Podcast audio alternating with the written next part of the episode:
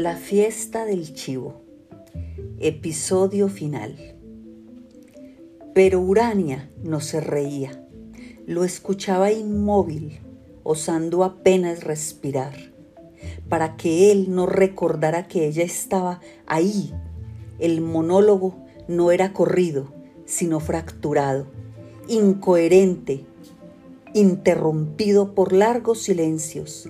Alzaba la voz y gritaba o la apagaba hasta lo inaudible, un lastimado rumor. A Urania la tenía fascinada ese pecho que subía y bajaba.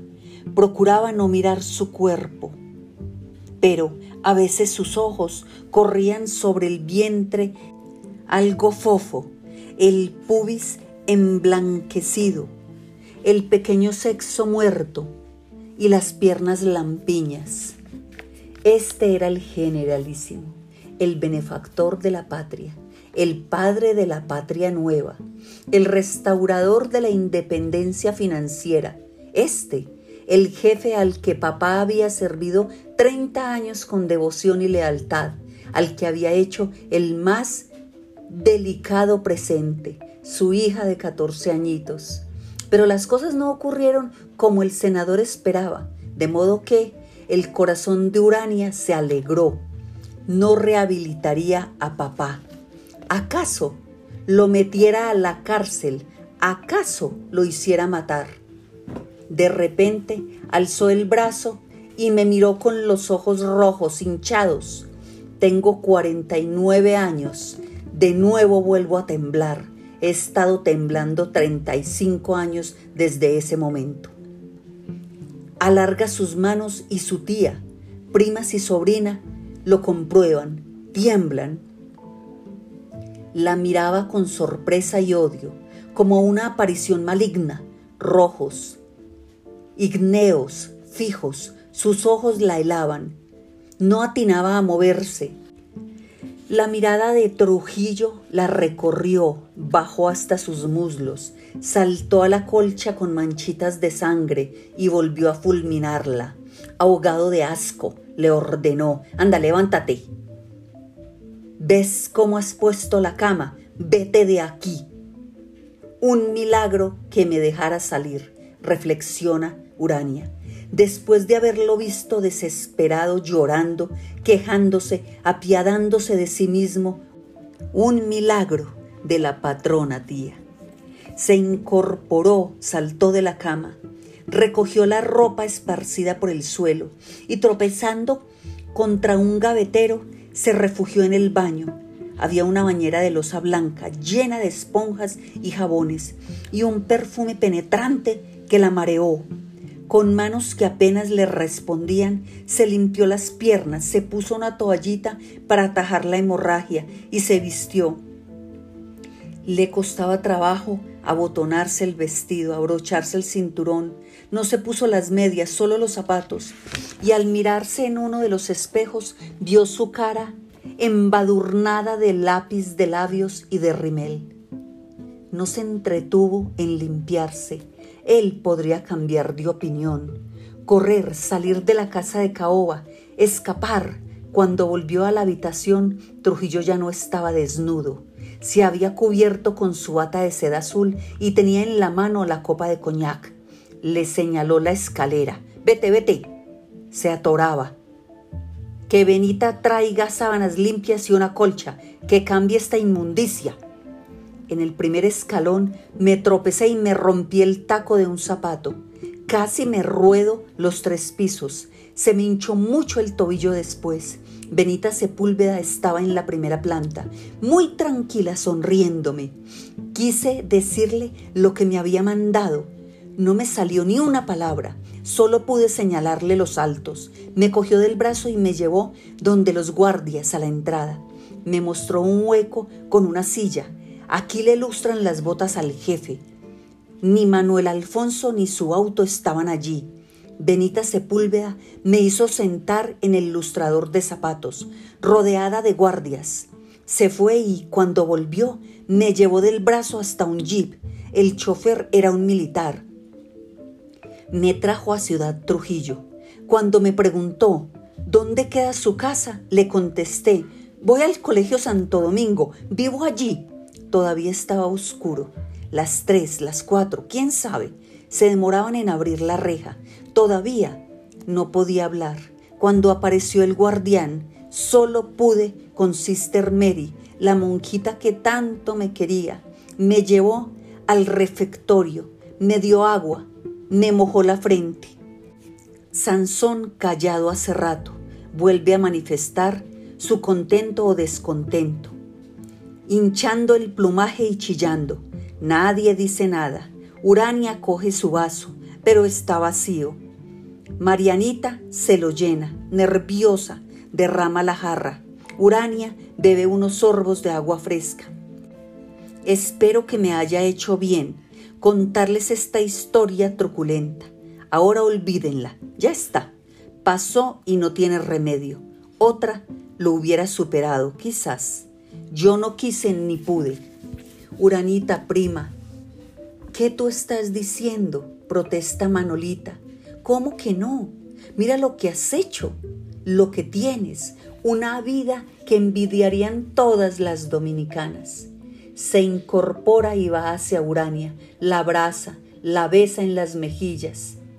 Me has dejado traspasada, Uranita, la riñe Lucinda con cariño, pero ¿cómo vas tú a quejarte, muchacha? No tienes derecho.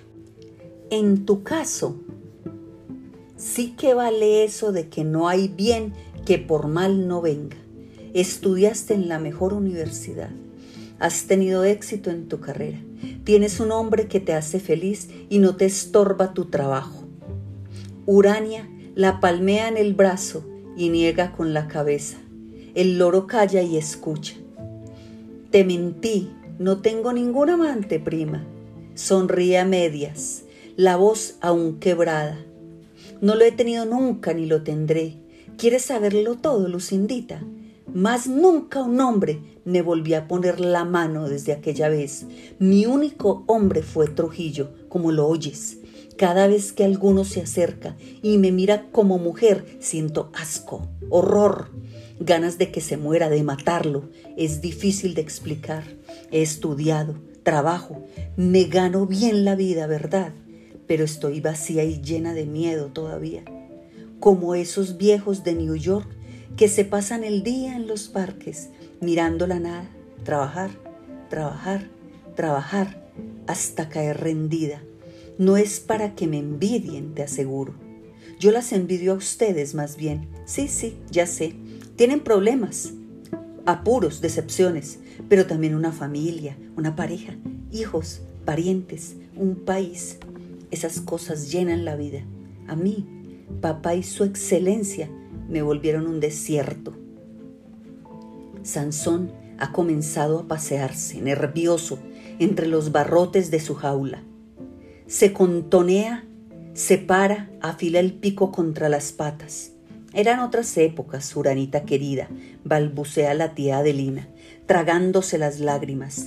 Tienes que perdonarlo. Él ha sufrido, él sufre. Fue terrible, hijita. Pero eran otros tiempos. Agustín estaba desesperado, podía ir a la cárcel, podían asesinarlo, no quería hacerte daño.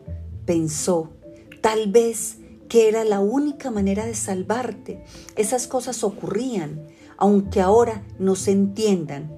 La vida era eso aquí. Agustín te ha querido más que a nadie en el mundo, Uranita. La anciana se retuerce las manos, presa del desasosiego y se mueve en la mecedora, fuera de sí. Lucinda se le acerca, le alisa los cabellos, le da unas gotitas de valeriana. Cálmate, mami, no te pongas así. Por la ventanita del jardín refulgen las estrellas en la apacible noche dominicana. Eran otros tiempos. Oleadas de brisa caliente entran al comedor de rato en rato y agitan las cortinillas y las flores de un macetero entre estatuitas de santos y fotos de familia. Eran y no eran, piensa Urania. Todavía flota algo de esos tiempos por aquí. Fue terrible. pero me permitió conocer la generosidad, la delicadeza, la humanidad de Sister Mary, dice suspirando. Sin ella yo estaría loca o muerta. Sister Mary encontró soluciones para todo y fue un dechado de discreción. Desde los primeros auxilios en la enfermería del colegio, para cortarle la hemorragia y aliviarle el dolor, hasta en menos de tres días movilizar a la superiora de las Dominican Nuts y convencerla de que festeando trámites, concediera a Urania Cabral, alumna ejemplar cuya vida corría peligro, aquella beca para seguir estudios en la Siena Heights University, en Adrian, Michigan.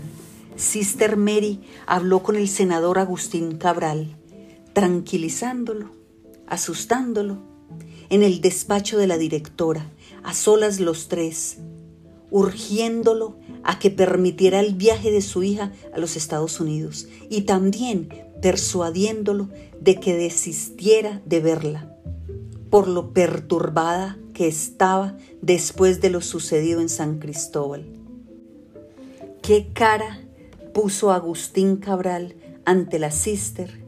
Urania se lo ha preguntado muchas veces, de hipócrita sorpresa, de malestar, de confusión, de remordimiento, de vergüenza. Ni ella había preguntado ni Sister Mary se lo dijo.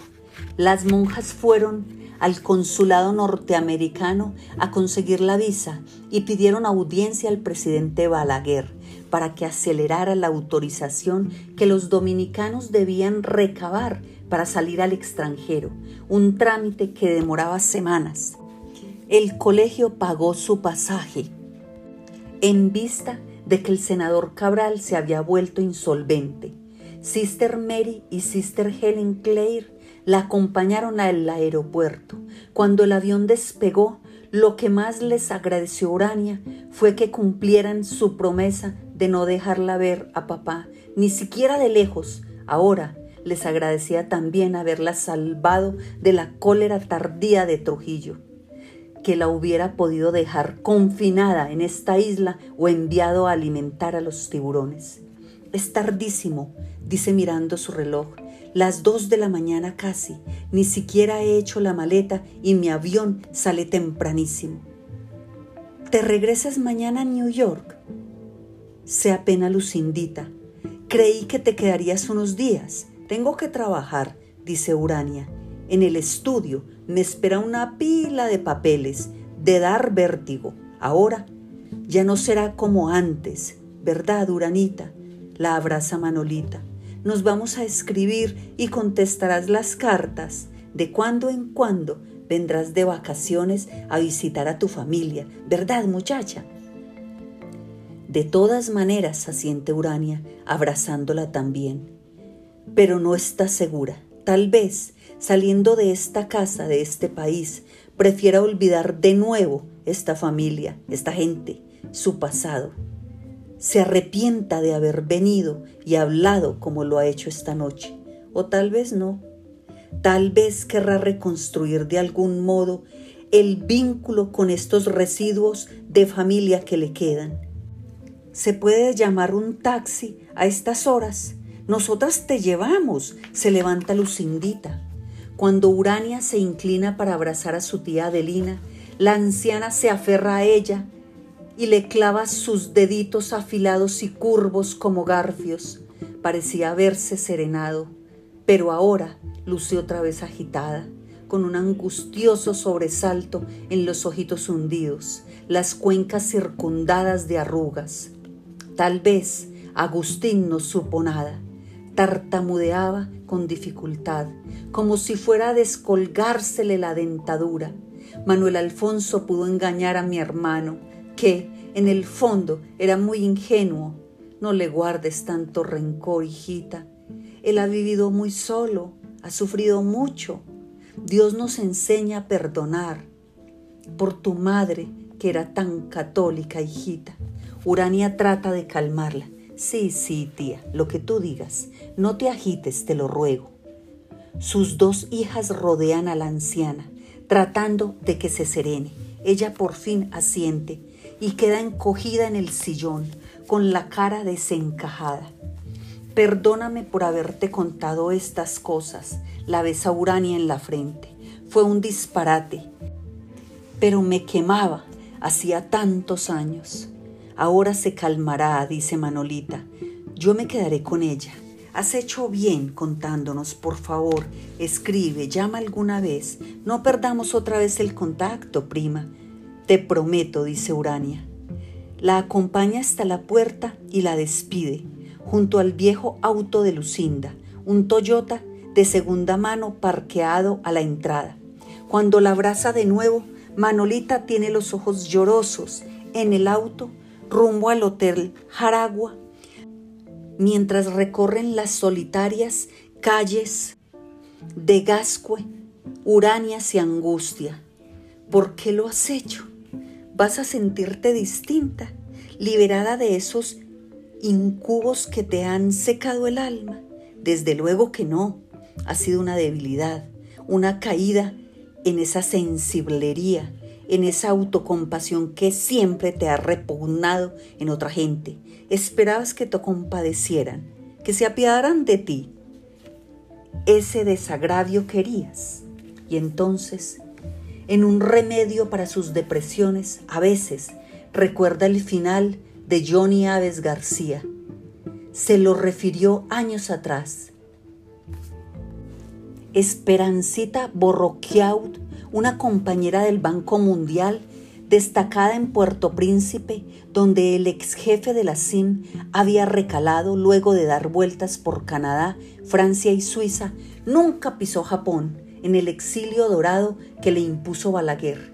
Esperancita y los Aves García resultaron vecinos. Él fue a Haití como asesor del presidente Duvalier pero al cabo de un tiempo comenzó a conspirar contra su nuevo jefe, apoyando los planes subversivos de un yerno del dictador haitiano, el coronel Dominique. Papá Doc resolvió el problema en 10 minutos. Esperancita vio a media mañana descender de dos camionetas a una veintena de tontons mocouts e invadir la casa de sus vecinos disparando 10 minutos nada más. Mataron a Johnny Aves, mataron a la mujer de Johnny Aves, mataron a los dos hijos pequeños de Johnny Aves, mataron a las dos sirvientas de Johnny Aves y mataron también a las gallinas, los conejos y los perros de Johnny Aves. Después prendieron fuego a la casa y se fueron. Esperancita Borroquiaut necesitó tratamiento psiquiátrico al volver a Washington. ¿Esa es la muerte que hubieras querido para papá? Estás llena de rencor y de odio, como dijo la tía Adelina. Se siente otra vez vacía. Lamentó mucho esa escena, ese melodrama.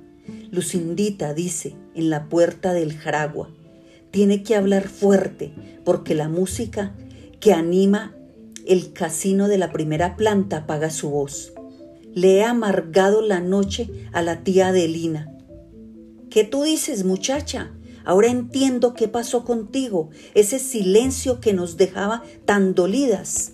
Por favor, Urania, vuelve a vernos, somos tu familia, este es tu país. Cuando Urania se despide de Marianita, esta la abraza como si quisiera soldarse, hundirse en ella. El cuerpecito filiforme de la chiquilla tiembla como un papel. Yo a ti te voy a querer mucho, tía Urania, le susurra en el oído, y Urania siente que la embarga la tristeza. Te voy a escribir todos los meses, no importa si no me contestas. La besa en la mejilla varias veces, con sus labios delgaditos, el picoteo de un pajarito. Antes de entrar al hotel, Urania espera que el viejo automóvil de su prima se pierda en el malecón George Washington, con el fondo de una fila de olas ruidosas y blanquísimas.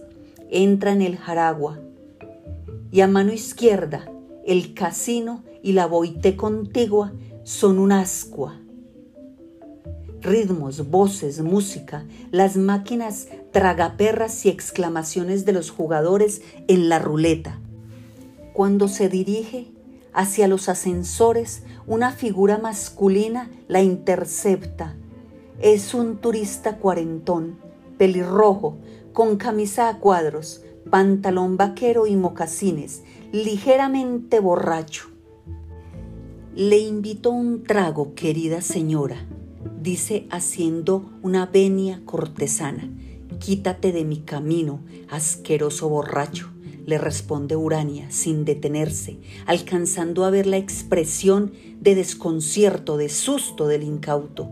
En su habitación comienza a hacer su maleta, pero al poco rato va a sentarse junto a la ventana, a ver las estrellas lucientes y la espuma de las olas. Sabe que no pegará los ojos y que por tanto tiene todo el tiempo del mundo para terminar con la maleta. Si Marianita me escribe, le contestaré todas las cartas. Decide. Fin.